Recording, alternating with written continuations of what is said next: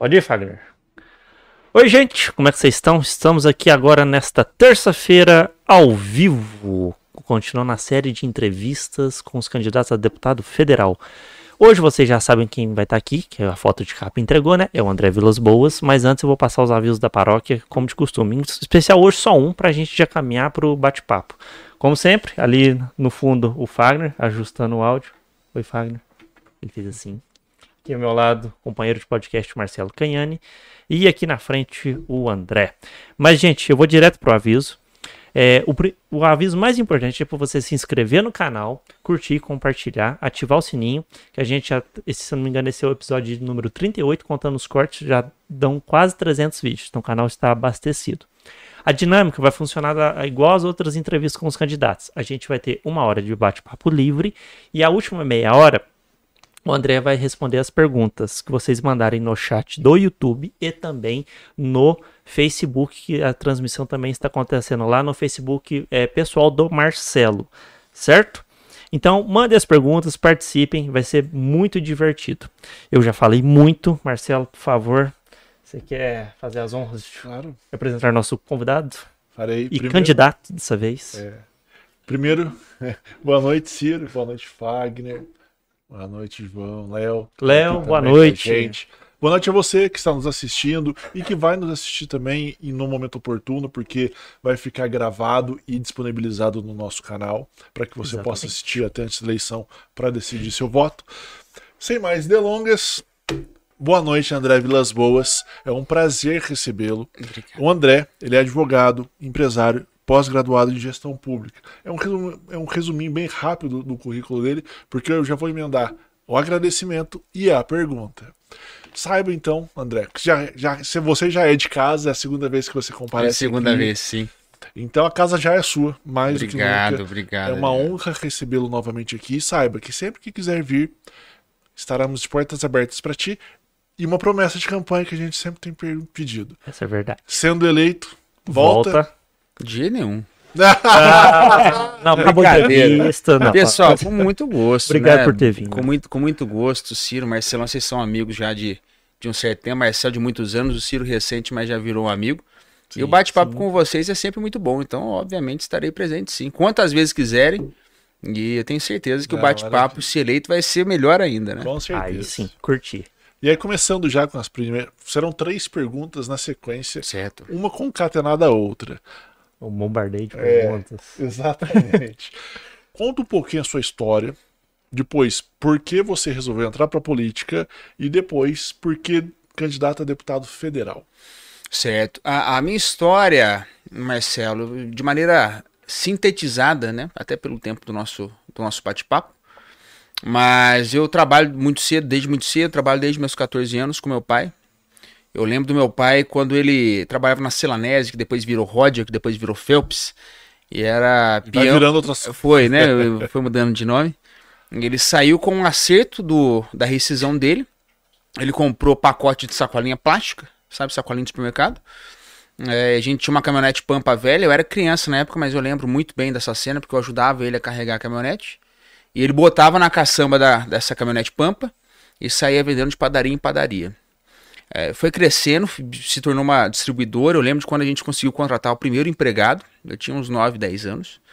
E ele foi continuou né, nesse mecanismo, né? Ele mais um empregado carregando a caminhonete, saindo vendendo para a cidade inteira.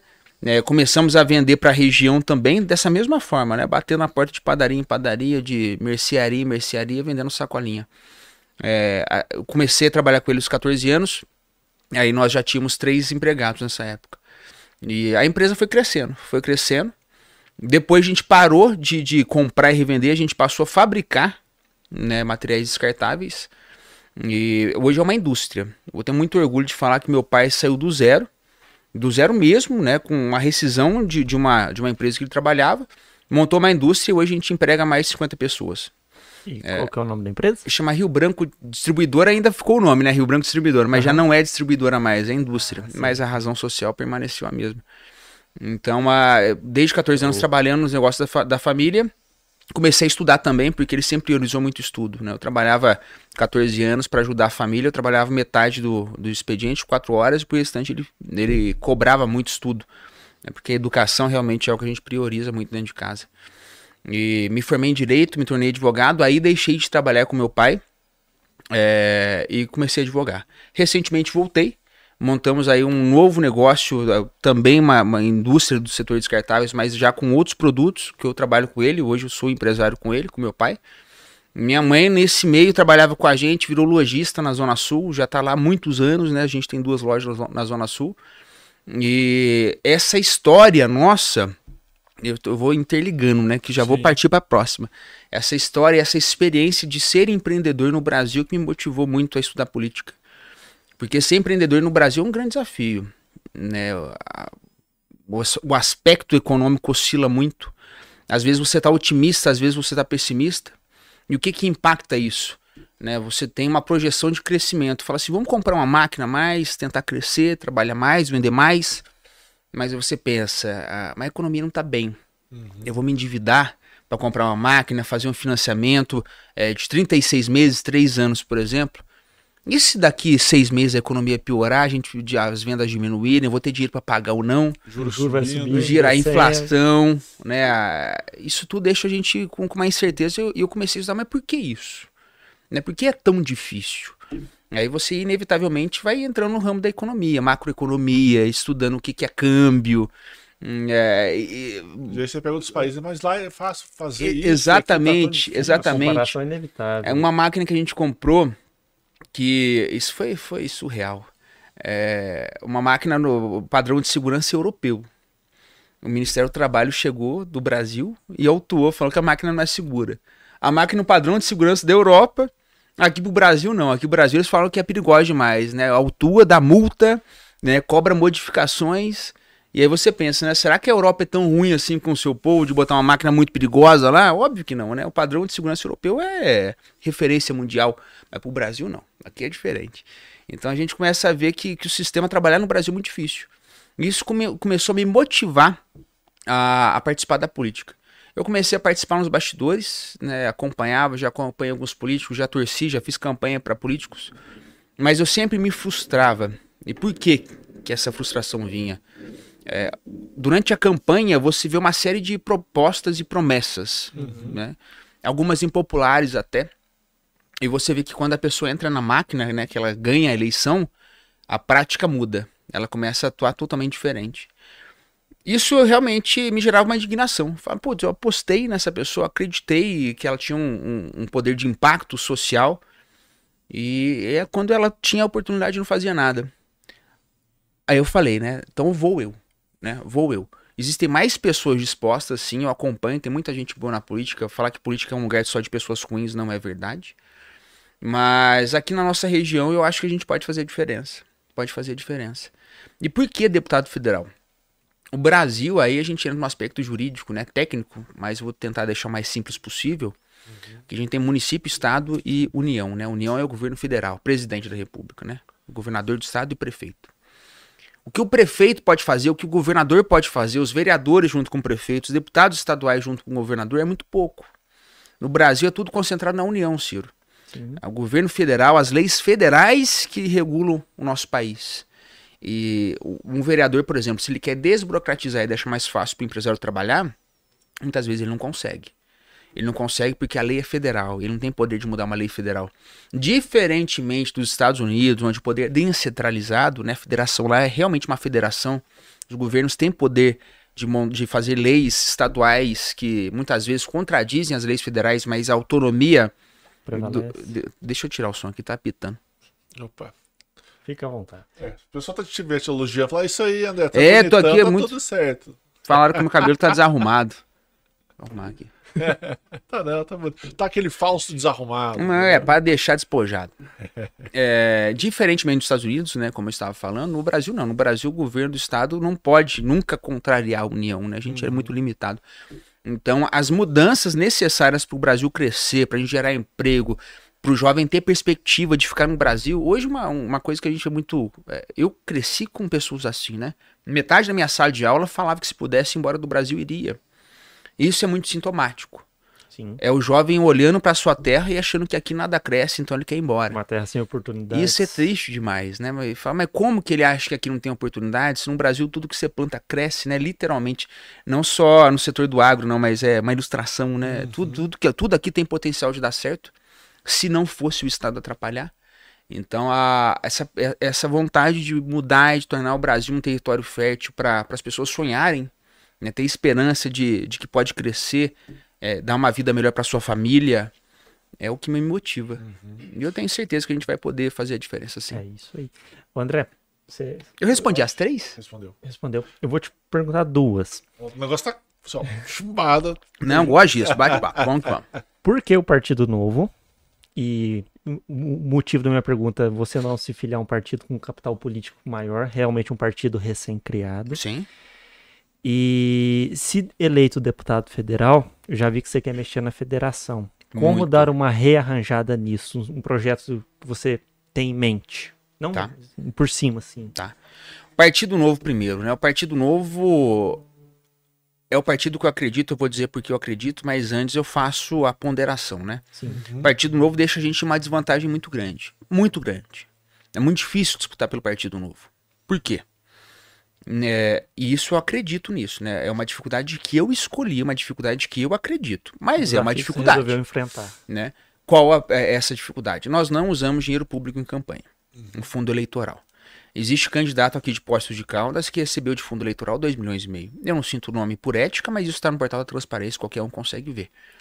Um candidato recebeu 2 milhões e meio. O que, que é 2 milhões e meio? É uma creche meia. Você constrói uma creche meia com 2 milhões e meio. Ele recebeu para gastar em 45 dias de campanha. Quanto que eu recebi? Nada. Né? Nada.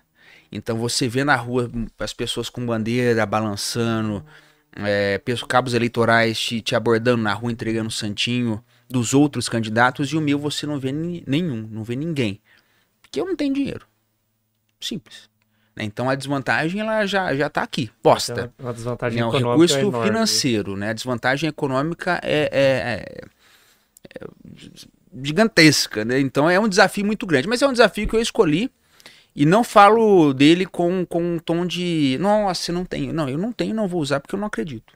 Não acredito em fundo eleitoral. Eu não acredito que eu possa usar um, que eu tenho o direito de usar uma creche e meia na campanha. Né? Não- Eu não acredito nisso. Então a a gente já começa com essa desvantagem. Mas eu ainda. o- o- Por que o Partido Novo, mesmo com essas dificuldades? Primeiro, eu acredito nisso. E eu acredito que os ideais do Partido Novo é o único partido que tem um ideal claro no campo da centro-direita à direita, né? Que é um partido liberal econômico.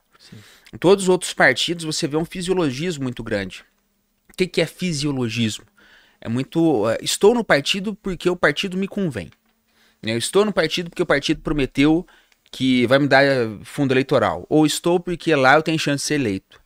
Mas e ideologia? Bate ou não bate? Né, você vê candidato que está no partido do Calil apoiando o Zé, mas por quê? Tem mais de 30 partidos no, em- no No Brasil. Brasil. Por que, que você escolheu justo o partido do Calil? Ah, não. É, é, estratégia eleitoral. Fala, mas cara, ideologia não passou na sua cabeça, né? E, então, é, o, o novo tem um, um viés muito claro, liberal, né? De, de estimular as pessoas a empreenderem. E quando a gente fala em empreender, a gente pensa em grandes empresas. Pelo contrário, a padaria que emprega duas pessoas no bairro é um empreendimento muito importante para aquela região. Gera riqueza lá dentro, né? Da, daquela comunidade. A manicure é uma empresária. né, é, ela tá, é, é cuida do seu próprio negócio, né? O seu salão. É, Os maiores negócios no Brasil, eu não sei números exatos, mas são pequenos empreendimentos. A maioria, a grande esmagadora maioria. Maioria dos geradores de emprego. É. Se você pegar Acho que todas. serviços, na verdade. Sim, 70% do Brasil é serviço. É, do PIB nosso, 70%. 20% é agro, 10% é indústria. E se você pegar as indústrias de pós de Caldas, por exemplo, e somar, eu não tenho o número de cabeça, mas eu aposto que não dá 3 mil empregos. E aqui nós temos 180 mil habitantes. Então, de onde que as, as outras pessoas estão empregadas? Só em pequenas empresas. né? Só em pequenas empresas.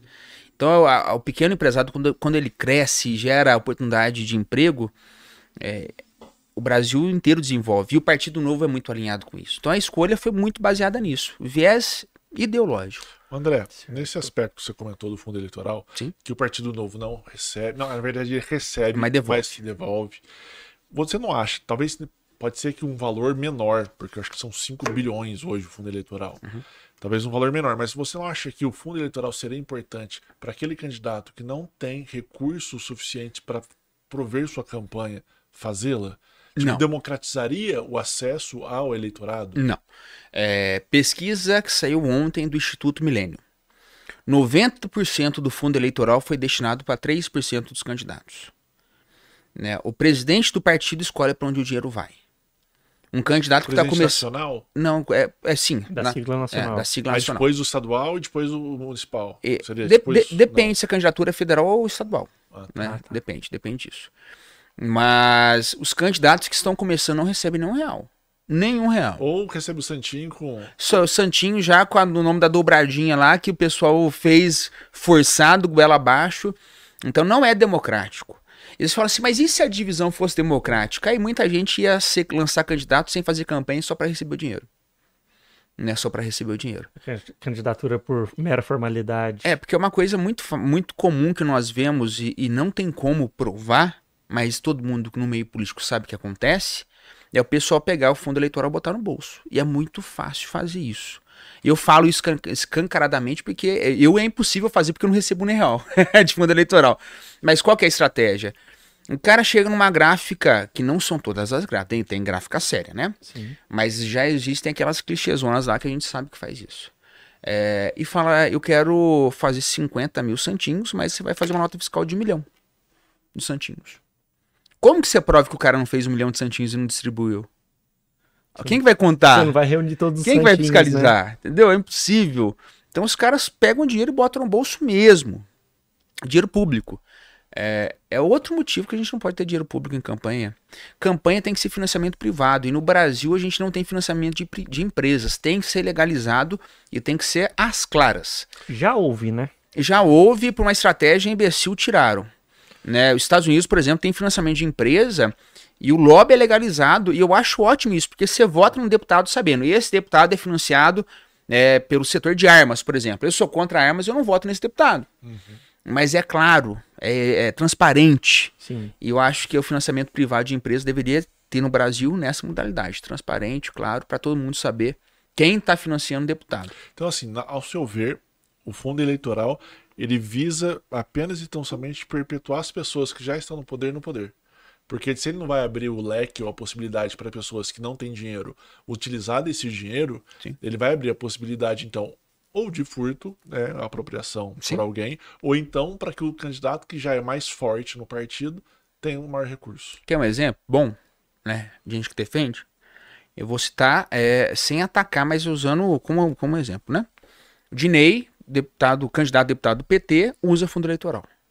Olha um divulga Cândido quanto que ele recebeu. 50 mil reais, certo? Olha quanto o Odair Cunha, que é um deputado eleito, recebeu. Mais de 10 vezes mais. Então quem é que vai se perpetuar no poder? Odair Cunha. Direita serve pra quê? Pra fazer quociente eleitoral pra manter o Odair Cunha. Ponto.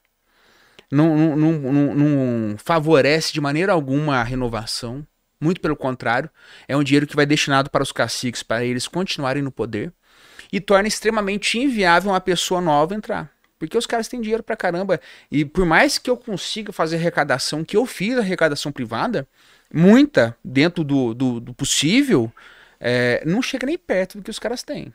Nem perto, nem perto. Ô André, falando em arrecadação privada, como você comentou, devido ao momento político atual, o político está desacreditado. É. Como você convenceu as pessoas a contribuírem para a sua campanha, já que foi só privado? Porque falou assim, ó, esquece um pouco isso, por que acreditar? essa, você sabe que, que eu não tenho essa resposta? eu não, realmente não tenho. É, porque eu, eu sempre fui conversando e expondo o que eu penso. Sim. Como elas acreditaram, é, E o, contribuíram. o que fez ela acreditar em mim, eu acho que foi a- ela ver minha sinceridade. Mas eu, eu confesso, ela está fazendo uma aposta, porque eu posso, hipoteticamente, chegar no poder e não fazer nada daquilo que eu prometi. Mas é, poderia, né? Se canalha fosse. Mas é, é, elas estão apostando em mim. Elas literalmente estão fazendo uma aposta. De falar assim, eu acho que ele está sendo sincero, eu acredito que ele está sendo verdadeiro e vou apostar nele. E que vai se manter desta mesma forma ao ser eleito. É. Mas ela está apostando. Ela não- não tem certeza nenhuma. É uma André, aposta. eu vou mudar um pouquinho o tema rapidinho. Manda ver, sem Parceiro, problema. Você comentou, e o Partido Novo, ele realmente ele caminha mais no sentido de uma liberdade econômica. É. Mas o que a gente percebe é que tem muitas pessoas de direita Hum. que se dizem libertar, tem uma, dá uma liberdade econômica, Sim. mas são conservadoras nos costumes. Sim. Esse conservadorismo, ele se aplicaria a você? E se sim, se quiser discorrer qual seria esse conservadorismo, ou se não, fala assim, não, Marcelo, eu sou um cara mais libertário. Eu acho tanto na economia quanto nos costumes. Marcelo, eu, eu me entendia como um liberal por inteiro. Uhum. Me entendia. Hoje não me entendo mais. Porque eu vejo que o movimento progressista ele ultrapassou limites é, que para mim são desarrazoáveis. Tipo, É, um exemplo claro, por exemplo, eu sempre defendi e continuo defendendo e continuarei por, por toda a vida a liberdade individual de se relacionar com quem você quiser.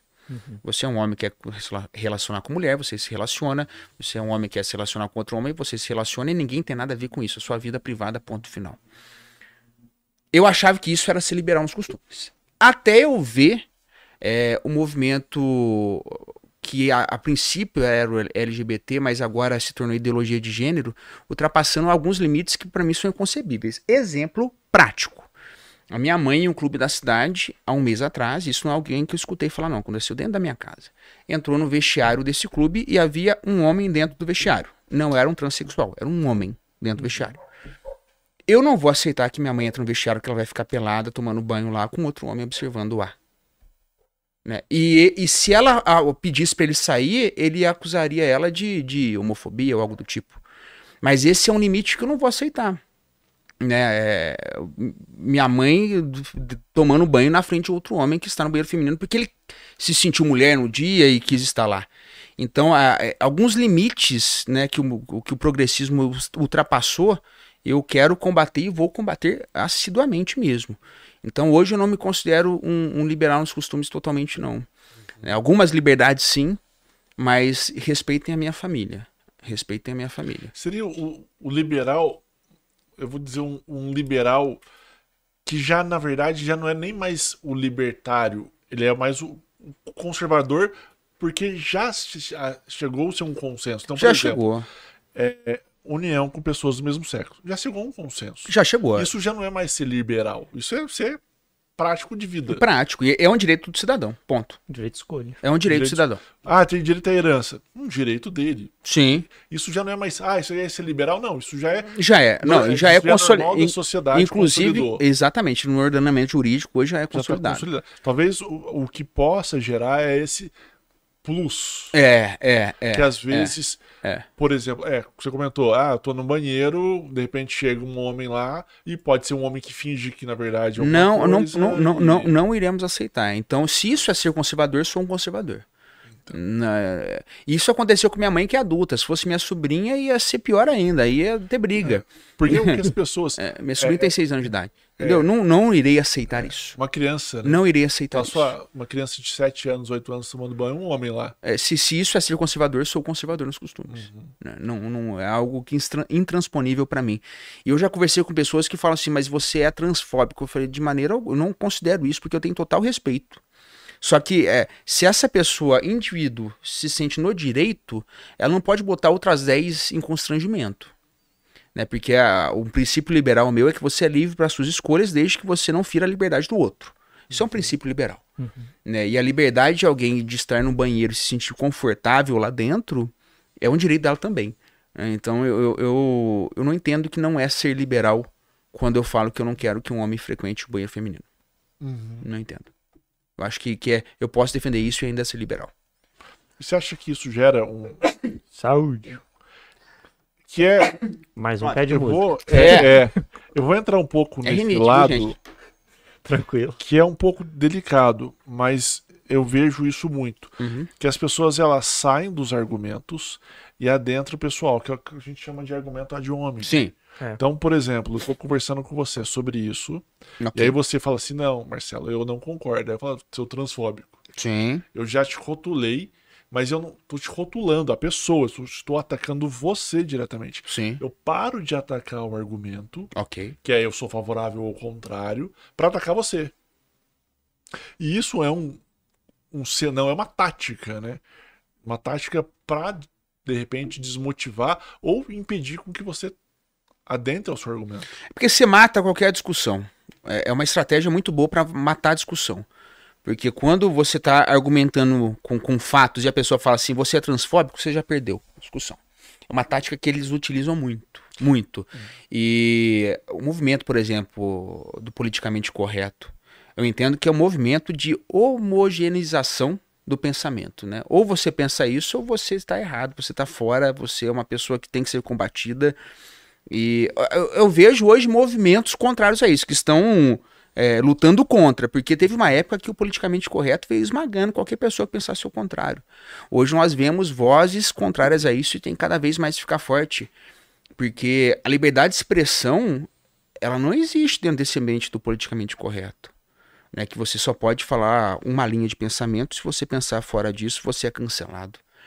Então, uh, eu, eu tenho um, um, viés muito claro de lutar contra o politicamente correto. Eu não acho que é virtude nenhuma, eu acho que é um desserviço à sociedade. E está conduzindo a gente para rumos que, que não são aceitáveis, como aquele que a gente estava conversando no assunto passado. Uhum. O politicamente correto hoje é algo a ser combatido. Porque você acha que já trans, transformou, já transbordou do que era para ser o politicamente correto?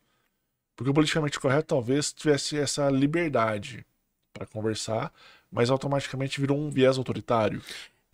Eu acho que nunca teve a liberdade. Politicamente correto nasceu para ser autoritário. Nasceu para ser autoritário. A, a forma de, de moldar a sociedade através da cultura, né, para um lado progressista, o politicamente correto é uma das principais armas. É uma das principais armas. E você tira qualquer liberdade do cidadão de, de pensar porque o politicamente correto, ele realmente é, é, o pensamento tem que ser homogêneo na teoria deles, né? É homogêneo. Isso é o politicamente correto. Se você falar algo do tipo que, que se que distancia um pouquinho, vê um batalhão de pessoas na rede social te cancelando, batendo contra, é, e realmente tentando calar sua boca. Uhum. Politicamente correto é um movimento por essência autoritário. Eu ia entrar nesse assunto e uma reflexão que eu estava aqui. Vou deixar o Ciro pe pe pensando no que você disse. Se você disse no viés que você deu lá atrás no exemplo, você seria um conservador. Sim, se isso for, eu sou. Sim. É, mas eu, um, às vezes eu nem vejo uma ideia de conservadorismo. Não sei se tem a ver às vezes com maturidade. Seria? Eu acho que é bom senso. Há, há uma diferença, sim, eu acho que é sem dúvida senso. também. Eu diria que é bom senso. Eu acho que esse, não é porque assim, ó, o pensamento conservador ele vai encampando novas teorias, por exemplo. Então, por exemplo, união do, do união estável não tinha. Uhum. Pessoas do né, sexos diferentes se uniam, não tinha isso. Então, esse o movimento conservador era sou contra. Hoje já o movimento conservador aceita já isso pessoas de união do mesmo sexo. Antigamente podia ser que não aceitasse. O movimento conservador hoje, em tese, ele já aceita tudo isso. E essa pauta que todo mundo fala, é, ah, mas não pode união, pode isso, pode aquilo, já está encampado no movimento conservador. O que o movimento conservador talvez esteja brigando é nesse aspecto de, ó, não quero, por exemplo, é com animal. Uhum. Uhum. Nossa, e isso para mim rompe. Entendi. Rompe a moralidade, né? Ah, vai ser trisal, quadrisal, pentasal? Decidiram lá, aceitaram, conversaram. Tá tudo certo, toca a vida. Vida que segue. Porque é uma liberdade que não tá ferindo, são pessoas maiores capazes que estão se aceitando. Sim, sim, sim, sim. Escolher de boa vontade. Escolher de boa vontade. Tá que cada um quer então, tomar. às vezes o movimento. Aí, na verdade, pode ser um pouquinho um movimento conservador mais religioso ou menos religioso. Sim. Porque tem, tem movimentos conservadores sem religiosidade. Exato. Mas essa parte já está toda dentro do movimento, em tese, conservador. E o que a gente comenta e que a gente vê é que quanto mais você percebe o que é conservadorismo, o que é progressismo, mais as pessoas vão percebendo que elas são mais conservadoras do que progressistas. A grande Porque maioria. A gente já chegou num, num limiar bom.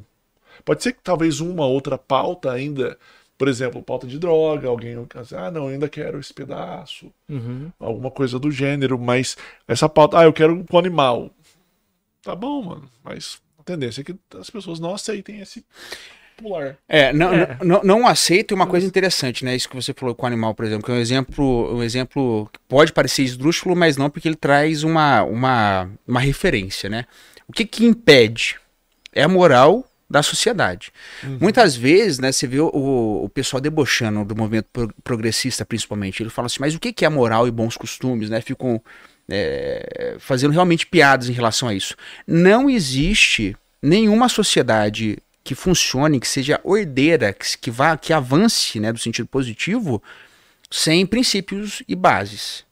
Toda a sociedade tem seus princípios. Só mas quais são esses princípios morais que norteiam uma sociedade? Depende de país para país, né? Mas a nossa criação do Brasil, a nossa colonização até hoje, existem princípios cristãos que norteiam a- o, o nosso viver, né? Como que a gente age. E isso tem que ser respeitado, porque é a nossa cultura e é o que, que trouxe a gente até aqui. Né? É o que trouxe a gente. E é, e é normal ter esse choque. Não, é, é, né? é normal. Há os princípios basilares, mas as pessoas querem evoluir. Não, que, é- que é- a sociedade vai evoluindo e mudando um pouco com o decorrer do tempo. mas a evolução, ela é sempre pautada por esses princípios. Mesmo você saindo um pouco dela, é pautada por ela, porque até quando você vai combater né, alguma evolução, você sempre tem esses princípios como argumento. Então você pode mudar, mas eles fazem parte o tempo todo da discussão. Sim, sim. É, tá chegando. Eu vi. Uai, gente, que beleza. Só faltou. Parando rapidamente a live, só faltou. Não, é muito o melhor álcool, agora. Né, e, o, e o açúcar. Ah, Eu tomo sem açúcar, viu? É, e o. E um guardanapo. Olha que delícia, O gente. Fagner vai colocando pra Primeira vez que eu O tinha, não tinha isso, ajuda não. a gente com tudo, entendeu? É. Fagner grava, mexe no áudio, traz o pão de queijo. O que, que é isso? A primeira vez que eu vi não tinha isso. Tô muito satisfeito, viu? O pão de queijo é muito bom, viu? É? Queria só fazer uma pergunta Diga. Antes de a gente começar. É porque eu vou mudar o assunto, eu É. vou fazer isso. André, Muito obrigado. sendo eleito, qual que seria o, o- a sua mola propulsora no Congresso? Por exemplo, você fala assim: tem gente que briga pela educação, Tem. pela saúde, Pela economia, Pela economia. pelo direito pelo mesmo. direito, enfim, Tá. por qualquer coisa. A sua mola propulsora. Claro que você vai falar assim: não, tem várias coisas, mas se tivesse uma pra escolher, você escolheria qual? Cê, ó, é, pergunta tua é excelente e eu quero devolver a pergunta pra pra eu responder. Você quer que eu fale meu sonho, que eu acho que não vai acontecer? Ou você fala aquilo que é factível, que eu vou lutar e eu acho que é possível acontecer? nos dois. Os dois. Dois, tá. é, eu tô aqui, os dois. Pode ser um E ao invés de O? Pode ser o- esse, o- esse. O principal, o principal de longe, é, que eu acho que não vai acontecer, que daí é o sonho impossível, é o pacto federativo. Que é você tirar poder da União e trazer para os estados. Ah, esse. Eu acho que é o principal. Porque aí você, você vai regionalizar os debates. Né? O Rio de Janeiro pode achar que é muito importante o cidadão andar armado para se defender. Talvez no, no, no- Em Minas. em Minas o, o povo acha que não. Só que aí você deixa o, né, o povo delegar isso. E como que o povo vai delegar? Durante a eleição, o governador defende liberdade de andar armado na rua, o porte, né, não só a posse, né, mas você andar realmente com a arma na cintura. Eleja um governador e no, em tal estado vai ser permitido. Né, assim como droga, assim como qual- todos os assuntos. Né, isso é o pacto fe- federativo. É algo que eu defendo, mas eu acho que a possibilidade disso acontecer ela é mínima, porque um deputado federal vai ter que votar algo que tira o poder dele. Hoje o deputado federal dec- decide o rumo do país, né? Ele vota as leis federais. Centrão. Agora o cara vai votar uma lei que fala que ele não manda mais quem manda os estados. É, esse é o sonho. Esse é, a- é a proposta que eu acho a principal, mas eu entendo como utópica. Não quer dizer que eu não vou lutar por ela, vou lutar sim. Mas a chance de ser aprovada é muito pequena. Agora você fala assim, agora. Oi? Você acha que tem aumentado as pessoas? Ou, ou tá um discurso para fora e outro no Congresso, por exemplo? Porque muitas pessoas você vê que estão defendendo essa pauta já. Mas será que ela tá defendendo só pra gente? E lá no Congresso fala, não, não vamos mudar nada não, que tá tudo bem assim? É que você fala muitas pessoas, você fala assim, muitas pessoas quanto? 10 deputados eleitos. É, pode ser. É uma, né? São 513. é uma minoria ainda, mas Não já foi muito. zero. Já foi zero, já foi zero. Não, hoje o debate existe. Né? Antes nem se- não, não existia. Hoje o debate existe. Mas é, entre o debate existir e ser aprovado, a gente tem um, abismo aí que hoje eu acho que é intransponível. Por forças políticas. Não pega não, gente. Deixa eu mais. Só pra nós. Brincadeira. Pode, eu, eu sou socialista no pão de queijo. Compartilhe pão de queijo. Compartilhe o pão. A nossa tática é a seguinte, André. A gente vai comendo pão de queijo, perguntando, você não vai ter tempo de comer e vai ter que ficar respondendo. É. Ah, eu vou comer também, mas eu, respondo de boca cheia. não, aqui não tem essa, não. aqui. Ó, esse ser Tá o sonho. Meu sonho. E o que, você acha que é factível? Aí são as, mudan Outra. as pequenas mudanças macroeconômicas possíveis. Né? De pequenas mudanças tributárias, por exemplo, que é a criação do IVA, que se tira cinco tributos e transforma em um só, é, que é Imposto sobre o Valor Agregado, né? se tira inclusive o ICMS, e aí ele vai é incorporado em um tributo só, que deixa o Brasil muito mais competitivo. É a desburocratização para deixar o pessoal trabalhar mais, isso tirar poder da- do Ministério do Trabalho, que faz uma fiscalização horrível em cima das empresas, impede muita empresa de trabalhar, ou deixa muito custoso, muito caro. Eu avanço na reforma trabalhista, que eu acho que é possível. São todas pautas econômicas, mas que deixam o cidadão um pouco mais livre. E, e o que, que isso impacta na vida do cidadão dia a dia? Eu acho muito importante falar isso. Eu vejo que a gente que, que é liberal econômico tem, às vezes, um papo muito técnico que a população não, não fala. Mas, mas onde que isso me impacta, né? Estabilidade, Marcelo. Estabilidade. Hoje, o que, que o povo quer? Né? Minha ousadia de dizer o que, que o povo quer, né? Mas o povo ele quer olhar e falar assim: eu vou trocar meu carro. E para trocar o carro na concessionária, eu vou me endividar por 24 meses pagando 600 reais por mês. Eu vou ter um emprego por dois anos? Né? Eu estarei empregado com capacidade de pagar esse financiamento? Isso é estabilidade. O país com estabilidade crescendo anualmente, ainda que não seja um crescimento chinês, né? mas que cresça todo ano é, de maneira ininterrupta, isso gera esse sentimento de estabilidade no povo e deixa o povo sonhar. Janeiro, vou colocar meu filho numa escola particular ou estou correndo risco de perder o emprego? Tenho que mandar ele para uma escola pública? Estabilidade. André, mas não, não é. Esse discurso não é muito bonito, mas ao mesmo tempo, para a classe trabalhadora, não parece que tá. Ah, tá defendendo os empresários. A gente. Não. Não, não gera esse viés. Talvez, não sei se você, de repente, na campanha, tá percebendo que isso pode ser uma. uma- alguma coisa que você tem que quebrar essa objeção Não. Vou te falar por quê. Pós-pandemia, onde muita gente perdeu o emprego, eles entenderam que o empresário tem que estar saudável. Eles entenderam que, que sem um empresário saudável, todo mundo está passando fome. É um momento pós-pandêmico, eu sinto isso conversando com o pessoal. Né, Quem recuperou o emprego tá louco para que o empresário fique bem, para que ele nunca mais perca o emprego, porque sofreram na pele. E perceberam que sem empresa não tem trabalho. Sem trabalho não tem dinheiro para pagar a conta no final do mês. A fatura do cartão de crédito vence e os juros é alto. Pra caralho. É alto. Então o cara tem que ter um emprego para conseguir manter a casa, manter a alimentação, as coisas básicas mesmo para alguém ter dignidade. E eu percebi claramente, hoje a população entende que empresário e trabalhador não são inimigos. São duas peças fundamentais no mecanismo de um, de um país. André, Ô, André, ah, posso Pode. o que é relacionado? Por vai, vai, vai, vai, vai, vai. Come aí, come aí. Por isso dá uma mordida aqui. Eu vou botar Baseado café. nisso que você tem comentado, como é que faria, ou se essa é a forma de diminuir a desigualdade social? Porque o grande problema é esse: poucas pessoas ganham muito e muitas pessoas ganham pouco. Você acha que a desigualdade é um problema? Acho. Eu acho que a miséria é um problema. Também, outro problema. Não, é que eu não acho que a desigualdade é um problema. Eu acho que a desigualdade é algo Brasil natural. É um país com a maior desigualdade do mundo. Talvez, por exemplo, na Nova Zelândia, a desigualdade é próxima. Ah, um médico ganha mais do que, de repente, um trabalhador braçal, mas o trabalhador braçal consegue ir num restaurante, comprar um carro, morar Aí você tá falando, da, você tá falando da, da miséria e da pobreza. Eu acho que isso é um problema. É, Agora, desigualdade. muitas pessoas acumularem riqueza, eu não acho que é um problema. Porque às vezes tem a dicotomia que se tem alguém acumulando muito, é porque tem muitos na miséria. Isso não é verdade. Porque não é um bolo que se reparte e a riqueza é multiplicável. Todo dia a gente tira ouro do chão, a gente tira diamante do chão, a gente planta e nasce. Então a riqueza é multiplicável. Ela não é uma quantidade de 10 que se alguém tiver 9, o outro obrigatoriamente vai ter um. É possível que alguém tenha 9 e o outro tenha 3.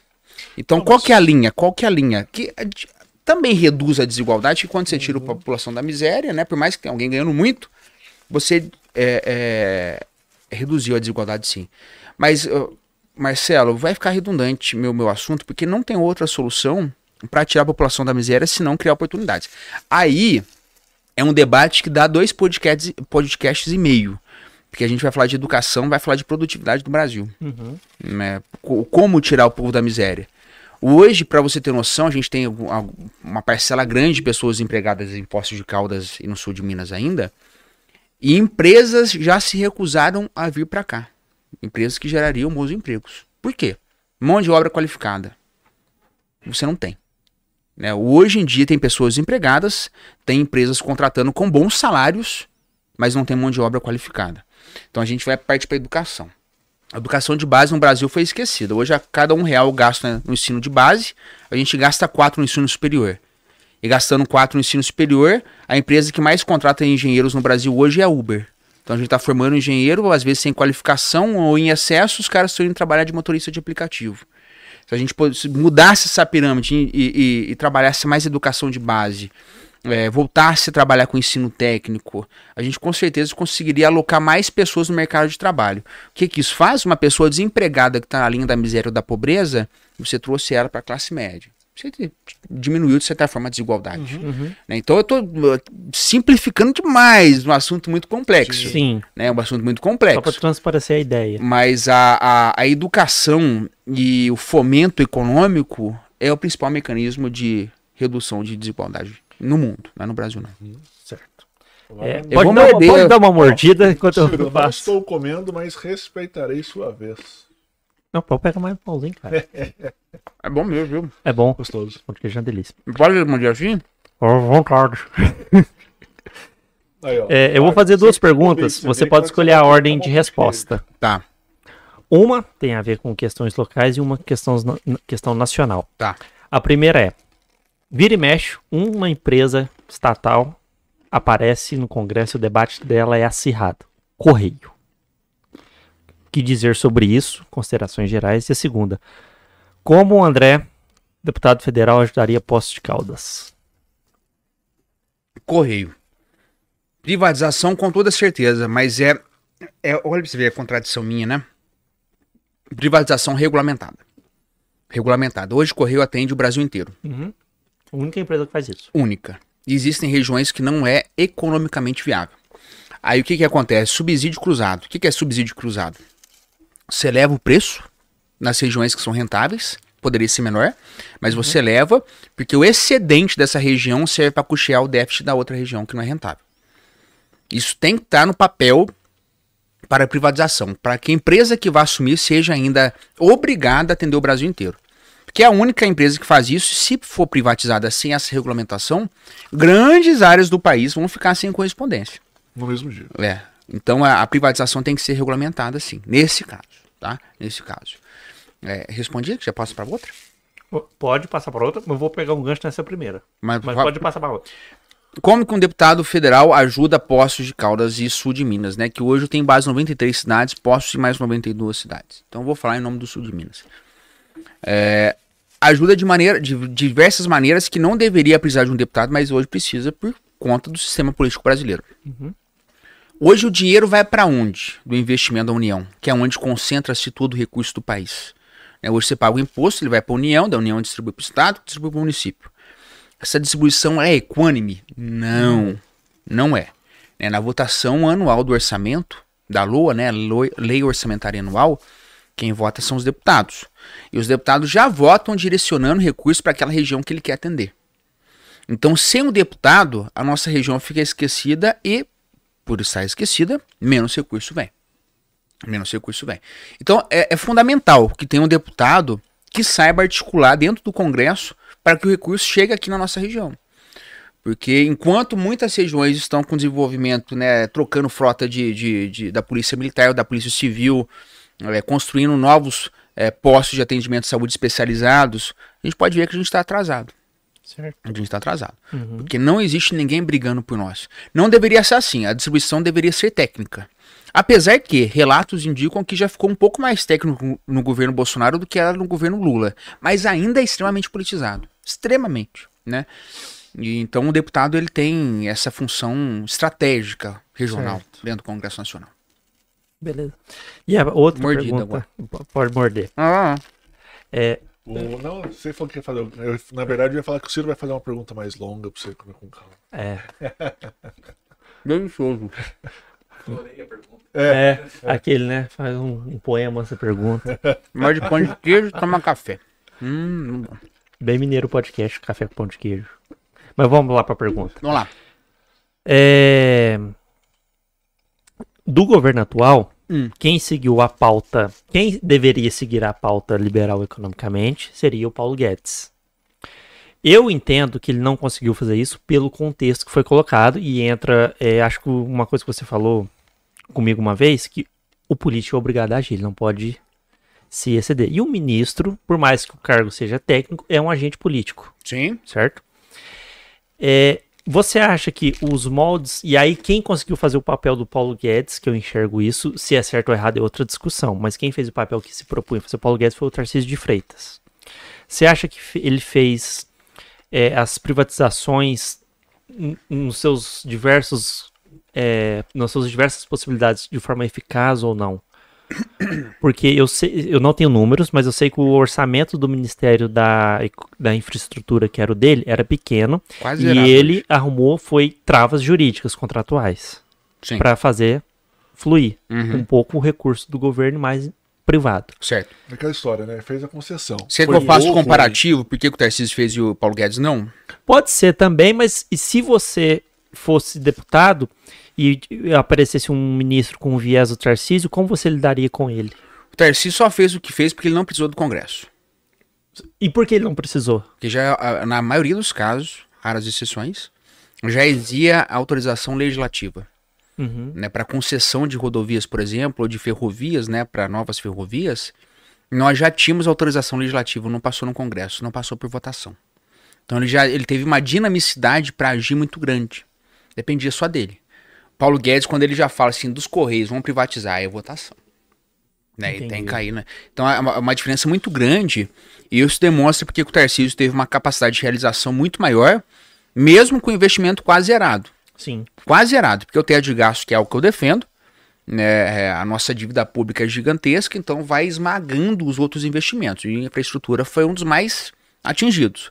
Hoje a capacidade nossa de, de recuperação de via é, asfáltica é infinitamente reduzido perto da necessidade que o Brasil precisa, por conta da nossa dívida pública. Certo. Então, como que ele conseguiu? Levando para o privado. Mas já tinha autorização. Então, a mérito dele sim, mas é isso. O mérito dele não quer dizer que o Paulo Guedes não fez. É que ele poderia fazer sem deputado. Paulo Guedes não. Paulo Guedes precisa de deputado votando a favor dele. Entendi. Então, é, foi no- mesmo ambos ministros, o, ministério ocupado tinha um viés político maior ou menor influente. Exatamente. Entendi. Você chegou a ver as concessões? Se foram E- interessantes, ou se foram meio que doado à iniciativa privada? Não, não. Você não gostou? Não, gostei de todas, sim. Quem critica muito é o Ciro Gomes, mas é difícil ver algo que não critica. Ele gosta de criticar, mas ele tem solução mágica pra tudo, né? E, e fala números que não existem. Né? Ele inventa os números lá que a gente vai checar, não, não são verdadeiros. Mas as concessões, eu acho que dentro do possível o Tarcísio fez muito bem, sim. E torço muito para que ele seja o próximo governador de São Paulo. Eu queria É, entrar na... ah, Pode, pode falar? Minha última, aí eu passo pra ti. Talvez esse tema. Não, não vejo se voltaria, mas se voltar, que influencia diretamente a economia, a retirada de autonomia do Banco Central. Você viu que o projeto, tipo assim, a vitrine foi a vendida autonomia, mas não ficou tão autônomo. Sim. Vamos cortar isso, volta pro controle. Hipótese alguma, voltar para o controle. Hipótese alguma. O Banco Central, na mão de políticos, ele vira instrumento populista, principalmente utilizado em ano eleitoral. Uhum. O Banco Central você consegue muito controlar o consumo da população através de taxas de juros, né? A famosa Selic. É, então a, é muito perigoso isso na mão de um político. Tem que estar na mão de, de pessoas técnicas sem poder de ingerência política. E como isso, né? Você nomeia alguém com mandato. A pessoa tem um mandato dentro do Banco Central, goste você ou não das medidas que ela estão tomando, ela está lá com estabilidade. Certo. Então isso dá autonomia para a pessoa realmente ser técnica, né? E não ter essa interferência de gestor público o tempo todo.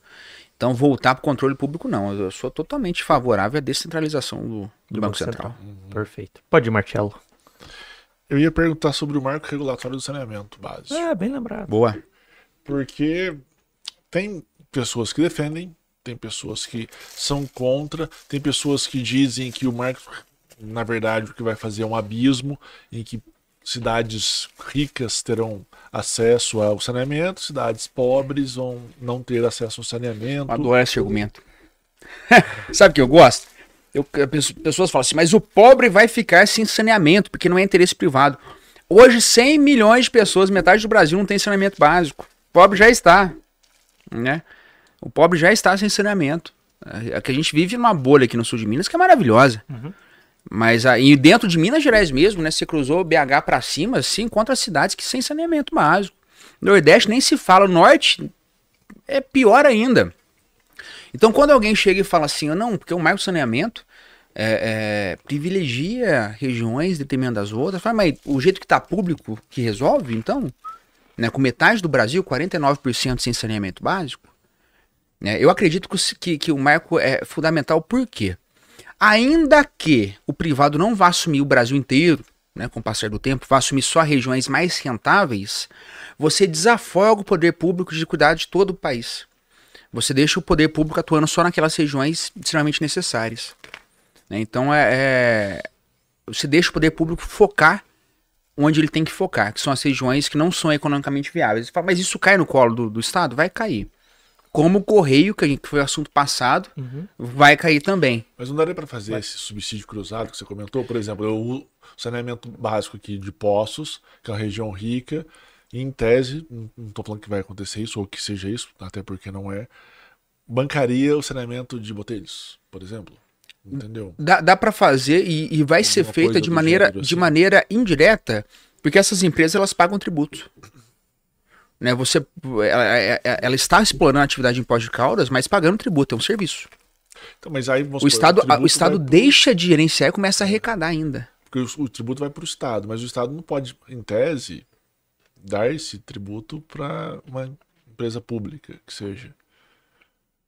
Ele daria o dinheiro, mas seria mais ou menos isso?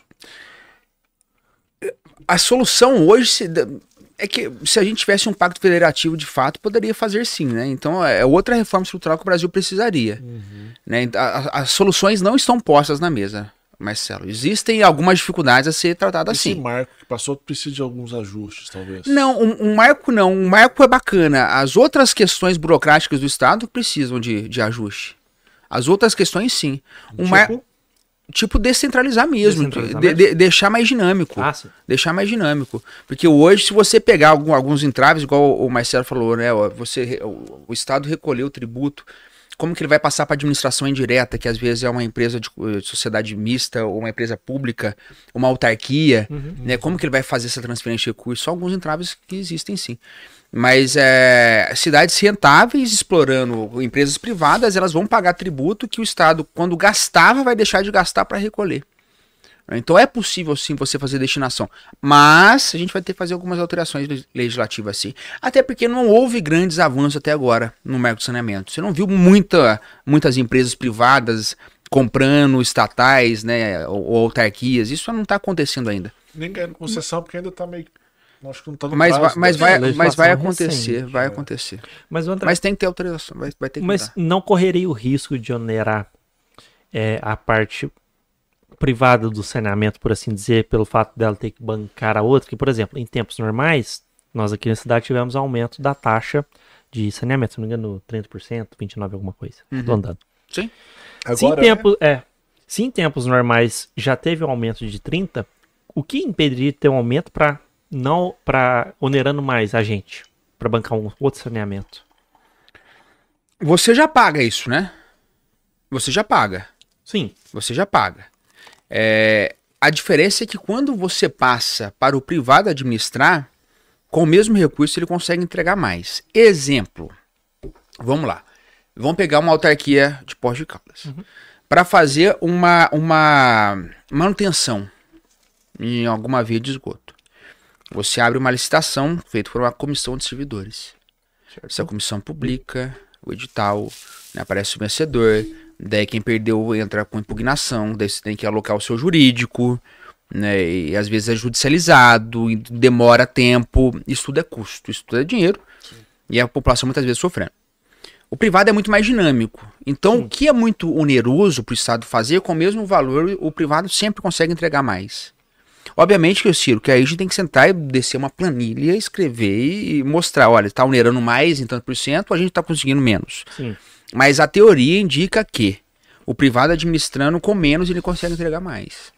É a teoria aplicada no mundo inteiro. Agora, nesse caso específico, falou assim, André, qual que é o percentual? Eu não sei te responder que tem que sentar com o especialista e fazer o cálculo, de entregar uma planilha. Mas a, a, a teoria indica que, que é totalmente rentável, sim. Até porque não tem. Até porque, em tese, realmente não tem essas travas que a administração Não. pública possui. Exatamente. Deixa tudo mais dinâmico e com mais dinâmico, mais barato. Uhum. É. Eu, bebo, eu bebo pouco café, gente. Também, Fica- também. Fica à Falando em beber vontade. bom café, a Thalita, Thalita é dentista. Hoje eu fui lá fazer um clareamento do dente. Ela deve estar muito feliz comigo. Porque eu já estou tomando um café. É água. Fala pra ela, ela não tá vendo É. o copo. Thalita, em sua homenagem, respeito aqui, ó, pra esse rapaz aqui, ó. Puxou mesmo, hein? Ele não vai fazer de novo. Achei que ia ser uma puxada fake. Não, foi não. Foi de verdade. Falei. É... André. Sou eu. Ah, que Vota bom. em mim? Você vota em Que mim? bom que é você. Posso pedir seu voto? Ah, pode. Você vota em mim? Voto. Obrigado. Por nada. É, um outro tema, descentralização, a gente falou do ambiente do executivo Hum. e do judiciário. Porque Me explica tá- o que você quer dizer. como descentralizar o judiciário para eu ter um judiciário com os princípios de celeridade, decisões estáveis. Porque nós falamos de descentralização, nós vemos muito o executivo Uhum. e o judiciário. Porque A- isso a- pode parar lá Não, mas a fórmula é exatamente a mesma de todos os assuntos. de todos os assuntos. Por quê? O Brasil é extremamente burocrático. Uhum. O que, que quer dizer burocracia? O Brasil é um país com muitas regulamentações. Qual que é a implicação disso? Muitas regulamentações, muitas discussões. Então tudo é judicializado. Tudo é judicializado. É, tudo sendo judicializado, você gera um acúmulo de processo gigantesco. Um acúmulo de processo gera uma letargia nas decisões, porque muitas vezes é, é, entram quantos processos entram por dia? Muita coisa. Não imagino o número aqui de pó de Também não caldas. Mas deve ser uma quantidade de centenas, talvez. É. Não é exagero falar isso, não. Quando você desregulamenta ou desburocratiza, você diminui o número de discussões. Diminui o número de discussões, menos ju- judicialização. Menos judicialização, menos processo, mais celeridade Você acha automática. então que é o contrário? Faz sentido raciocínio. Quanto mais leis eu tenho, mais processos eu terei. Nossa, quanto sem menos dúvida. Lei. Porque em tese, quanto menos lei eu tenho, mais eu deixo ao arbítrio das pessoas resolverem. É. E elas vão tentar não resolver e aí vão judicializar. Com, em tese, quanto mais leis, mais estabelecido já está. E aí menos processos judiciais. Você está dizendo justamente o contrário disso. É. Porque quando você existe, qu- quando existem muitas leis, eu, por mais que exista uma lei que disciplina o caso, eu tento interpretar para encaixar em outra. Aí você gera uma discussão. Agora, quando está numa autonomia privada com um contrato, você entra com o contrato judicializando, o juiz fala, cumpra-se o contrato. Ponto, acabou. Né, fica muito mais fácil. Pode até redar uma inépcia, recusar inicial. Você acha que esses meios alternativos de conflitos, que, por exemplo, a arbitragem, Muito caro. Muito caro, Muito mas caro. seria uma Nunca vai ser uma viés. prática. É, mas nunca, nunca vai ser é, algo enraizado por toda a sociedade, porque é muito caro você contratar um árbitro, né, para julgar, né, que são os meios privados de solucionar conflito. Mas é, eu- desregulamentando, realmente eu acho que dando autonomia contratual você consegue. E deve fazer uma alteração legislativa mesmo, né? Que é, se tiver um contrato expresso, pactuado entre as partes, sem discussão. Ponto final, pessoa judicializou, recusa inicial. Isso seria até para contrato de trabalho, seu, ao seu modo de ver? Eu, eu- a única coisa que aí os liberais me pegam, né? Mas que eu não, não. Eles não gostam que eu falo isso, mas eu falo. que eu não, eu não tiraria é o salário mínimo. Agora, todo o restante. Todo o restante eu, eu acho que. Mas você não acha que aí, partes. a- a- por exemplo, o trabalhador vai ficar vulnerável, vai. ao fazer um contrato. Me dá um exemplo. Mas se você, Ah, se você sei. é a favor do Eu salário tenho, eu tenho que ir mínimo, para aspecto prá- prático. se você é a favor do salário mínimo, você teori- teoricamente seria a favor do piso da enfermagem, que é o mínimo. Não, o salário mínimo é uma coisa e piso é outra coisa. Ah, São coisas diferentes, né? O salário mínimo, você estabeleceu um salário mínimo para toda a sociedade. Certo. Quando você fala piso de classe, está falando que certas classes têm um salário mínimo diferente das outras. Aí uma canetada está decidindo que uma classe vale mais que a outra. Ah, sim. Perfeito. Né? Sim. O salário mínimo é o salário mínimo geral. Geral. Geral. Que é hoje o salário mínimo que nós temos. Mas, por exemplo, entrando nesse um contrato de trabalho, uma grande empresa vai contratar uns funcionários, fala, olha, então, na verdade, só, o seu horário de almoço vai ser de 15 minutos, você não vai poder sentar, você não tem direito a café, você vai ter que ficar mais uma hora. Não pode usar banheiro. É, alguma coisa do gênero, ele faz, coloca isso tudo no contrato e fala, ou você assina ou você não vai ser empregado. Uhum. Não há esse risco? Existe o risco disso acontecer quando a economia está em frangalhos quando a economia está em decadência. Isso é um risco, sim. Né? Todo, toda medida boa tem um efeito colateral. Esse é o efeito colateral de uma economia se, se a economia entrar em recessão. Se a economia, a economia estiver em ascensão, esse risco é zero. Você fala, mas por que, que esse risco é zero? A melhor defesa do trabalhador é o mercado aquecido. Eu acho que eu falei isso no último podcast nosso e repito. Né? O que, que é o mercado aquecido? É o pleno emprego. As empresas disputando por empregados. Então ela sabe que se ela der condições precárias para o empregado, ele troca de emprego no outro dia. Né, o mercado aquecido com, com as empresas realmente buscando mão de obra, né, com a construção civil, por exemplo, em Posto de Caldas. Se vocês não, não sabem, hoje eles estão mandando ônibus buscarem pessoas lá no Nordeste para trabalhar em Posto de Caldas. Nossa. Não tem vaga, quer dizer, não tem mão de obra. Quem quer trabalhar na construção civil aqui é empregado amanhã. Não, literal, não é figura de linguagem, é empregado amanhã. Se eu sei que eu tenho amigos construtores, falam, André, não tem. Né? Quando você tem, olha, eu estou com 70% da, da minha necessidade, precisava de mais 30% porque não tenho mão de obra. Mercado aquecido. Vai tratar um trabalhador desse mal. Vai falar para ele que não pode ir no, no, no banheiro durante o expediente. No outro dia ele está na outra empresa trabalhando. O mercado aquecido é a melhor forma de proteger o trabalhador. Então a economia crescendo protege o trabalhador sem sombra de dúvida. Você acha que o sindicato nesse momento seria um aspecto importante? Ou no mercado desaquecido? Por exemplo, ah, na hora que eu trago para o sindicato, eu tiro essa frente da pessoa e coloco uma é que, pessoa é- representando. É, é, sabe o que, que o sindicato pega? Sindicato, a teoria dele é uma coisa que eu concordo com a teoria, né? É uma, uma organização que defende o trabalhador. Uhum, o que, uhum. que é a prática? O sindicalista ele chega para o empresário e, e fala: é, quanto você me paga para eu não fazer uma greve? Né? Os sindicatos hoje são organizações que, que eu acho que mais trabalham o trabalhador do que auxiliam. Fala, André, isso existe? Existe muito, principalmente grandes sindicatos. Muito, demais. Às vezes você vê aquelas negociações, faz uma greve que a, o empregado oferece, o empregador oferece 1%, o sindicato pede 9%, depois de 9 dias fecha um 3% e já está previamente combinado. Acontece demais, demais. O sindicalista senta com o empresário e fala: olha, vou ameaçar uma greve e o acordo já é feito entre eles.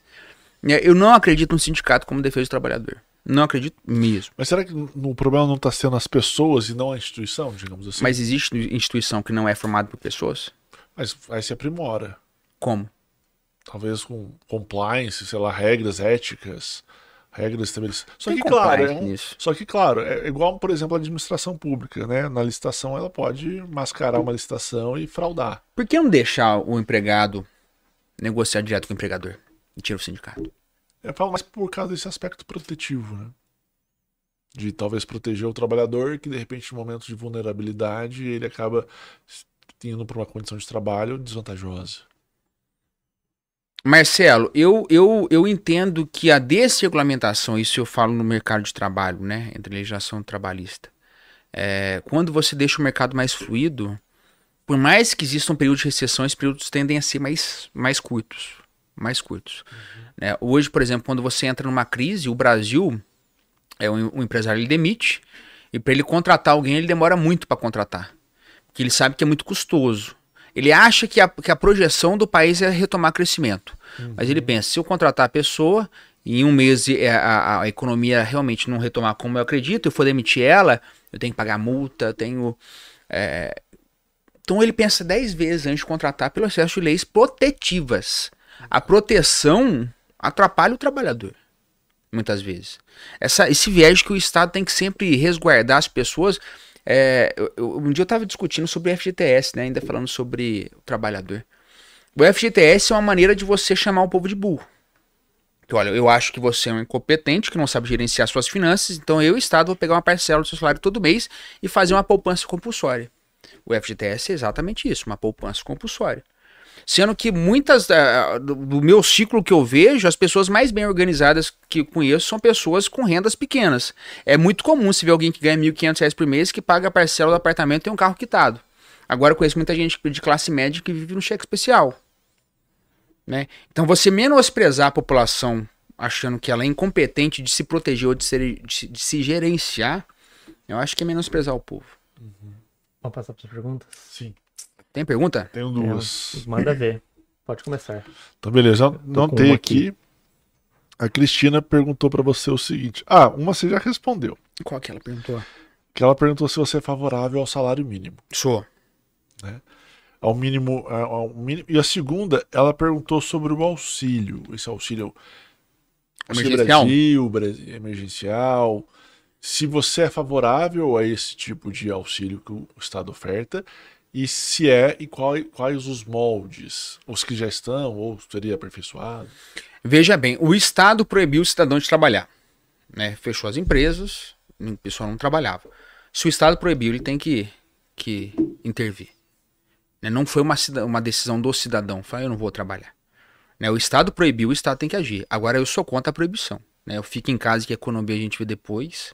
Mas e, não- vou dizer, hoje, economia abriu de novo, as lojas estão abertas. Eu, eu, eu acho que, que, aí já, que já- esse auxílio. eu acho que tem um viés puramente eleitoral hoje. Hoje eu acho.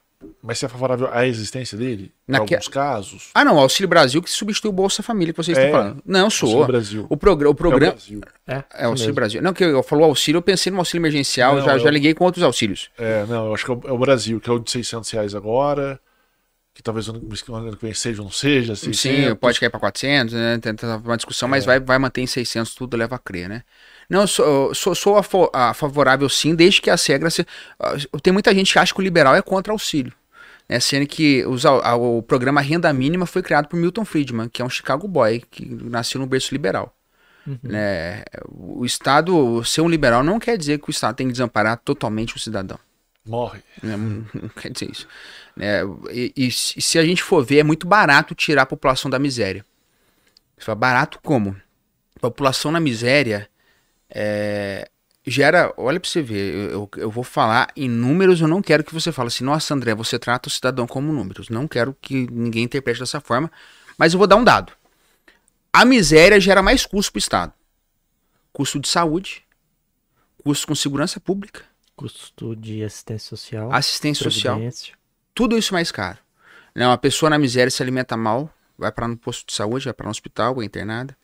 A marginalização cresce, né? O, o comércio clandestino cresce porque as pessoas vão ter que se virar. Então o custo de- da pobreza é muito mais alto do que programa de renda mínima. Né? Então, se o André, você é favorável ao programa de renda mínima, totalmente favorável. Totalmente favorável. E o custo para tirar a população da miséria, que o que que é miséria? Então existe um conceito de miséria, viu? Para quem ganha. É que em dólar. Hoje daria pouco mais de 10 reais dia. Né? Ou seja, ganhar menos de 10 reais por dia, você é considerado miserável. Não é nem pobre, miserável. Então você está falando de quem recebe 300 reais. menos de 300 reais por mês é miserável. É Mas miserável. seria a família ou a pessoa? Ao indivíduo, por pessoa, per capita. Então, quatro Ah, tá. pessoas na Mercado, família, um mercado. salário mínimo. 1.200 reais. 1.200 reais. O custo de você tirar a população da miséria é, é baixo perto do custo de você deixar a população na miséria. Tem uma noção, mais ou menos, de valor? Eu tenho o número de cabeça, não, mas eu tenho os números todos. Sim. Uhum. Isso, já isso não é da minha cabeça, não. Existem estudos disso, né? Então, o ideal seria até fomentar o aumento desse auxílio. Com controle para você não ter também pessoas abusando disso, né? Fraudando para receber auxílio, obviamente, né? Recebe quem realmente merece, quem está nas condições previstas em lei. Mas é aquela história, por exemplo, alguém fraudou. Uhum. Você não acaba com o auxílio, você pune a pessoa que fraudou. Isso, não, é. é controle tem gente que pega um caso de fraude e fala, ah, por isso tem que acabar. Não, não. Daí é um radicalismo bobo, né? Uhum. É... Fagner, você quer perguntar algo antes de eu passar para minha pergunta? Verdade, hein? Pode, pode tocar? André, é, a pergunta aqui é sobre política de preços da Petrobras. Você acha ela viável ou não? Tem, tem, que, tem que ser conduzido como está, seguindo a política internacional de preços. Sim. Certo. E seguindo a política internacional de preços, é, a gente cai naquela situação de ter aquela disparada como teve, agora tá minguando. Sim. Como é, não onerar tanto o, Bolso bolso, do do brasileiro, sendo que o carro principal meio de transporte, ao contrário da Europa, que é o trem. Você tem trem Privatizando elétrico, privatizando a Petrobras inteira.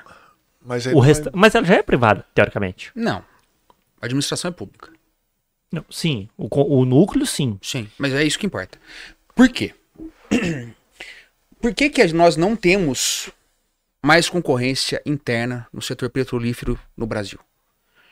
Porque qualquer empresa que vem para cá tem medo de mudar o governo, que o investimento é muito alto nesse setor, muito alto.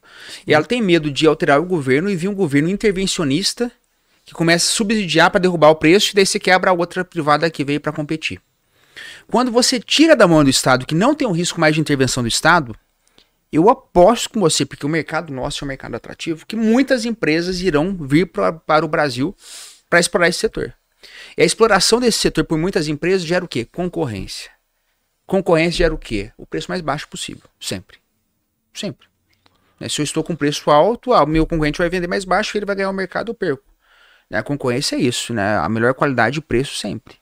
Só que hoje não tem concorrência. Parece que você fala, ah, mas não é monopólio. Pode vir uma empresa, uma outra empresa aqui trabalhar e operar no Brasil? Pode. Você investiria bilhões aqui correndo o risco do Lula entrar o ano que vem e começar a subsidiar para baixar o preço e fazer populismo e quebrar a tua empresa e perder teus bilhões de investimento? Não. Ninguém faria isso. Então, uma empresa estatal, na mão do Estado, da gerência do Estado, nunca vai possibilitar um privado vir competir. Principalmente se o investimento for- alto, porque o risco não compensa. Não compensa. Faz sentido. A Dilma fez sentido. isso. A Dilma subsidiou muito para manter o preço baixo. Se tivesse uma empresa privada concorrendo com a Petrobras, tinha quebrado na época. Porque o governo tava lá bom, injetando dinheiro. É, a Petrobras naquela época só dava déficit financeiro no fim, né? É. E como... Não, porque tava tirando o capital dela para subsidiar. É, e vamos supor, se ela tivesse à beira da falência, o principal acionista ainda poderia socorrê-la, o que não aconteceria diretamente com empresa privada. É, É, por esse lado, a- realmente a política de preço faz sentido. muito. Mas a política de preço também não visa resguardar as outras. E numa sociedade em que há uma concorrência, o certo seria que cada um buscasse o que é melhor para si, digamos assim. Não entendi sua pergunta. É, Por exemplo, essa política de preço, ela está atrelada ao mercado externo. Tá.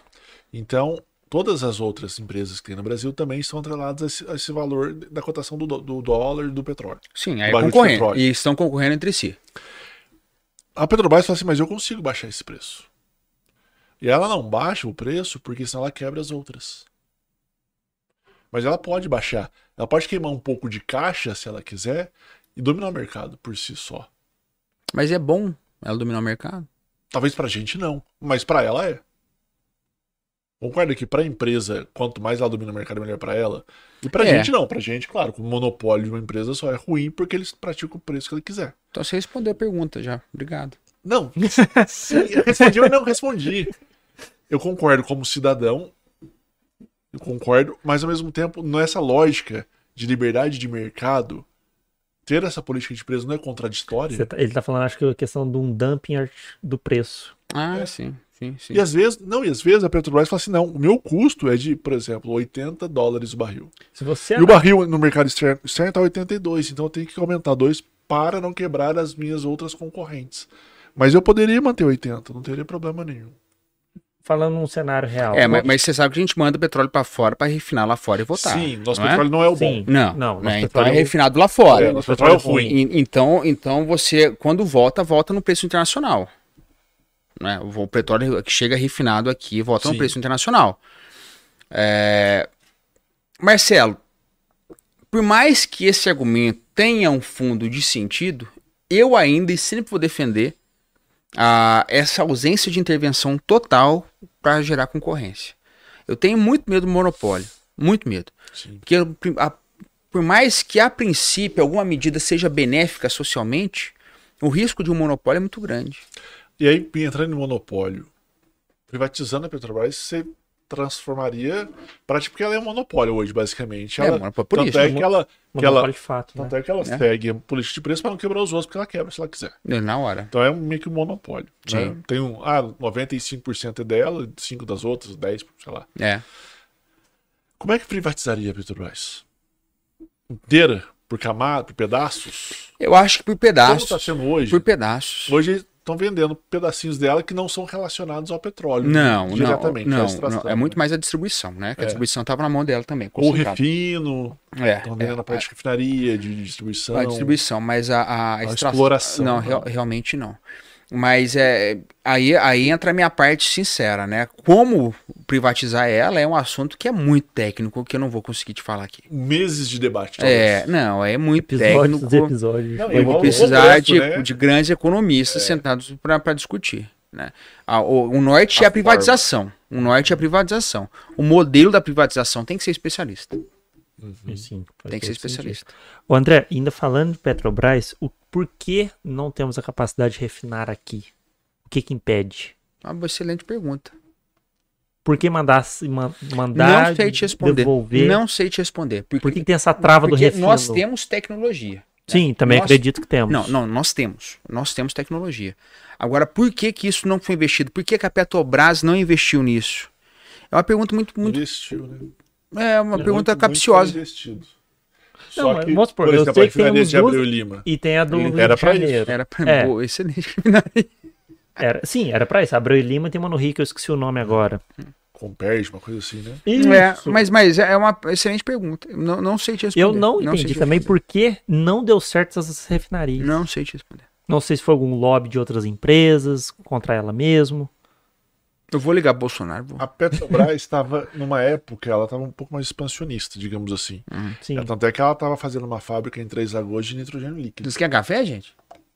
É café. Pode ficar à vontade. A minha parte é sua. Ela estava fazendo uma fábrica gigantesca de nit- nitrogênio líquido. E não de três? Três Lagoas, Onde Mato Grosso do Sul. Ah, tá. E aí, agora tá, ela tá com uma outra política, que é a política de focar os investimentos dela, basicamente. Só que teve, tipo, Abreu Lima é, teve muita corrupção lá também, né? Então, atraso de obra e tal. É, teve isso mesmo. Ó, Pode falar. não, eu ia falar que daqui a pouco tem que ir para as considerações, né? Ah, Já sim. foi? Tá quase. Tá, estamos quase lá. A gente até pegou leve. Caramba, gente. Pegou nada, hein? Mas pode terminar de perguntar.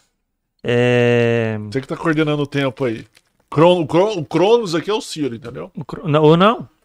Eu, o que eu ia falar, se o preço é uma outra discussão, mas você acha que o modelo de privatização, por exemplo, nós falamos que um especialista precisaria vir falar sobre da Petrobras. Mas vamos pegar um que a gente viu na prática, que você Tá. também viu. Sim. Vale. O que, que tem a Vale? Você acha que o modelo que a Vale foi privatizado, não discutindo o preço, que há Ou relatos. até o preço também, né? É, ou até o preço também foi adequado ou não? Ciro, eu, eu, eu sou muito sincero no, no assunto que eu domino no assunto que eu não domino. A Vale foi privatizada, eu era um baby, né? E por mais que eu estude hoje em dia, é, eu só vejo coisas tendenciosas. Por exemplo, o que ela paga de tributo hoje é muito superior ao preço que ela foi privatizada. Então eles falam que justificou porque a gente trouxe bons investidores, né?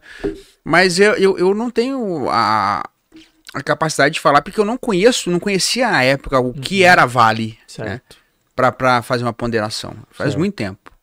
Então não, não, não é um assunto que eu vou te responder por esse motivo. A ausência de conhecimento técnico sobre o assunto. Sem problemas. Perfeito. Está respondido. Marcelo, você quer ver outro ou quer abordar outro assunto? Pode abordar outro assunto. Pode? Você, Pensei o dono em- do tempo, então. Não, não sou não. Tem, tem- sou não. Eu só marco o tempo pra gente tá coisar.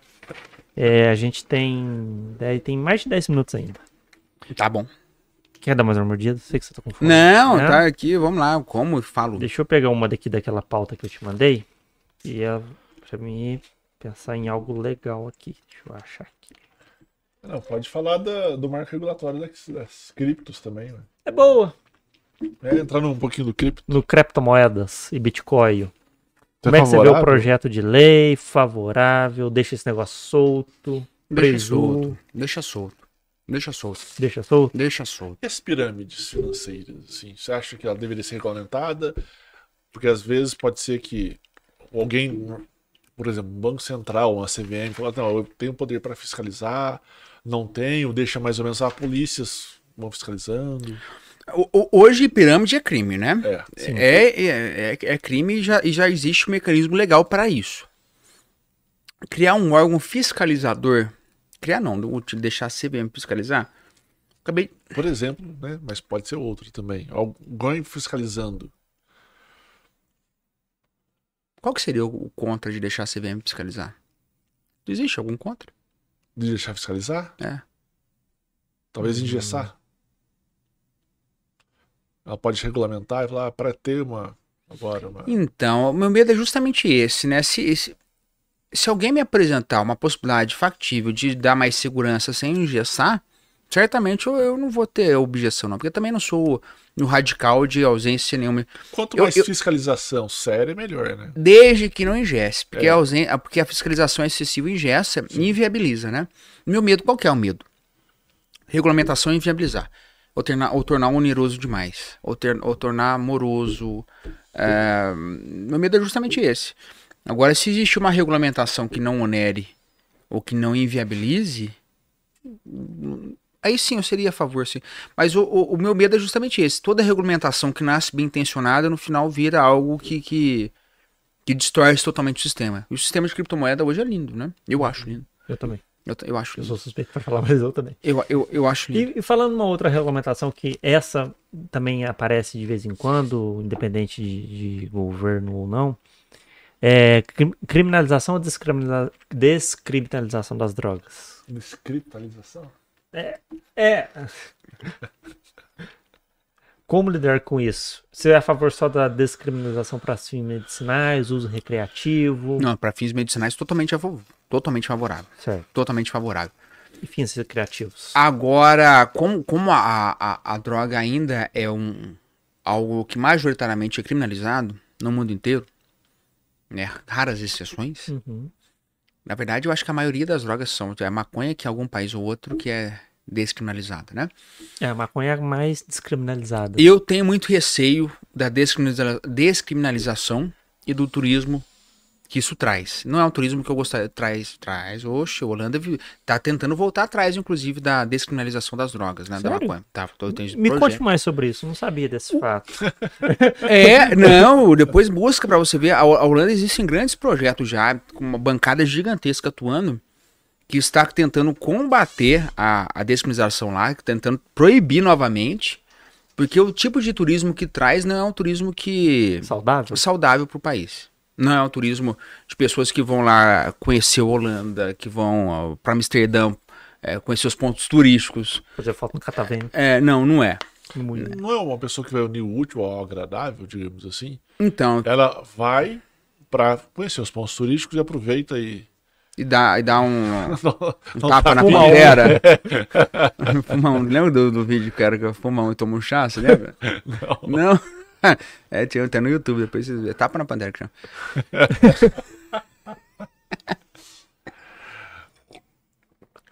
Meu medo é justamente esse, né? Nenhum, nenhum case que eu vejo um case exitoso que não tenha que não tenha críticas no mundo inteiro.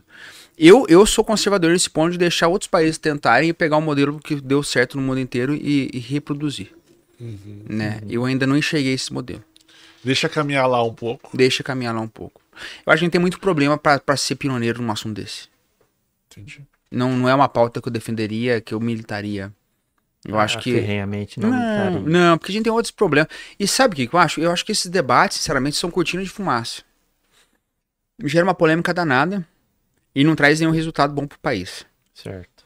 Né, os resultados bons que eu falo é o país crescer. Sim. Gerar renda. Esse debate não tem que estar no Brasil. Brasil é país de terceiro mundo. Deixa o primeiro mundo debater isso aí. Vamos cuidar de outras coisas. Beleza, perfeito. Vou partir, posso partir para política internacional? O André, com a América do Sul sendo dominada é, por políticas no espectro esquerda e centro-esquerda, uhum. se o Brasil Vamos supor, opa, no cenário, se o Lula ganhar, os países se alinham. Se eventualmente o Bolsonaro ganhar, tem um, um desnível. E como o Congresso lidar com isso? Como deputado federal ligar com a política internacional? Uma coisa que o Lula fez, né, e privilegiava muito o Mercosul, é, e fazer um bloco econômico, uhum Hoje em dia é algo totalmente inviável, né? A política econômica deles e o modo de, de, de economia que esse país conduz o, o país é algo totalmente antagônico a tudo que eu acredito. A política intervencionista, uhum. né? Eu, imagina o projeto que existiu um tempo atrás de uma, moeda, uma moeda única no Mercosul. O que, que, que, que aconteceria hoje aqui com a Argentina em crise, Venezuela, hum, um país que se tornou miserável o Chile com uma instabilidade crescendo. Então, como que, que, que um deputado poderia auxiliar? Porque não é função de deputado, é do Poder Executivo, né? Sim. É o Itamaraty que cuida disso. Mas um deputado sempre vota as leis que vão quando vai ter negociação internacional. Principalmente tratados comerciais, etc e tal, né? É tratar todo mundo que compra da gente bem na relação comercial, mas sem alinhamento ideológico, sem alinhamento, mas não precisa ser, ser agressivo com uhum. eles também. Mas é, a, a, minha lógica é alinhar com países que têm algo a agregar ao Brasil. Eu não vejo isso em, em alinhamento ideológico. Mas, por exemplo, se a Argentina quer continuar comprando um carro do Brasil, que é o maior comprador de carros do Brasil, a Argentina, não me importa se o presidente lá, o Fernandes, é uma pessoa de esquerda socialista. Então você não Ele comprando importa... e pagando, não, quero comércio, quero dinheiro. Então, no caso, relação Brasil e China, você não vê problema nenhum comércio perfeito. Co porque estamos em opostos extremos politicamente. Na relação comercial, não. Dinheiro não tem cheiro. Tá. Dinheiro não tem cheiro. Perfeito. Eu, eu sou contra a China comprar território no Brasil. Tá comprando muito, né? Muito, muito, muito, muito, muito, muito. Eu muito, soube, muito, acho que. Não sei se é Pouso Alegre. Alguém comentou isso com a gente? Pouso Alegre já tem. Ah, Pouso Alegre? Não sei, tem um certo domínio já de indústrias chinesas. Não, mas indústria chinesa. É, ah, teoricamente compra também o terreno. Não, né? mas eu acho que na indústria só não é de casas mesmo, né? Estão comprando casas, comprando. Ah, tá. Comércios e tudo ela, mais. Ela tá realmente dominando propriedades físicas no é. Brasil, né? Ah, tá. É. Mas dinheiro não tem cheiro, filho. Não importa se vem dos Estados Unidos ou da China. Eu quero que entre dinheiro no, no Brasil. No país. Tá. Wagner, você quer perguntar algo? De boa, Marcelo? É que eu só tô preocupado com o tempo, porque ele tem que passar um tempo. É, vou passar então o seu tempo para as considerações. Que você Não quiser falar. Mas também falar da, é, da onde te encontra. Onde te encontra, para onde vai, tá? para onde vou. Vote em mim. Você vai votar em mim? Eu vou. É, eu, eu sei, Marcelo. Eu vou deixar para suspense. É? Vai ficar suspense. Tá. Então, considerações finais. Eu falo olhando para lá? Não, vocês mesmos vão para lá. Fica a seu critério. Tá. Você que manda. De cá. Se, é, se for olhar é para aquela câmera aqui ou para a gente mesmo, se você preferir. Tá. Pessoal, meu nome é André Vilas Boas, eu sou advogado, empresário, nascido em Poços de Caldas, criado aqui. Meu pai de Potelhos, minha mãe de Campestre, todo mundo do sul de Minas. E pela primeira vez eu estou botando meu nome à disposição como candidato a deputado federal. As ideias a gente debateu amplamente aqui no programa hoje. Sou uma pessoa que meu principal sonho é ver o Brasil ser um país de oportunidades, se fosse para resumir uma única frase. Então eu gostaria muito de poder contar com o apoio de vocês que estão nos assistindo e aqueles que estarão por assistir no futuro, né? Que fica gravado no YouTube. Então, a, meu, nome, meu número é 3012, eu sou do partido do governador Romeu Zema, que é o Partido Novo. E conto muito com o seu apoio. Não, não só seu voto, mas seu apoio. Então, ajudando a replicar na sua família, com seus amigos, seus colegas de trabalho, porque a nossa campanha é principalmente motivada por voluntariado. Então, a sua participação para a gente é muito importante. Nas redes sociais você pode me encontrar como André Vilas Boas 30, tanto Facebook como Instagram. Lá você vai poder ver como a gente pensa, os nossos posicionamentos. E eu tenho certeza que, que se você gostando, vai ser um prazer ter você junto de nós na nossa equipe. Obrigado e voltaremos em breve, não é?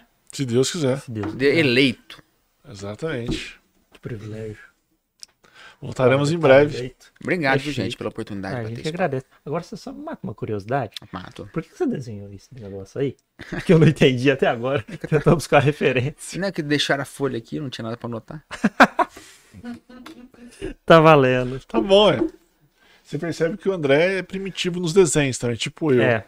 Foi não, ele tem muita habilidade solzinho. artística, viu? Não Poderia tem. ser aqueles negócios, pá, tá. É um quadro digno do Louvre esse aí, exposição.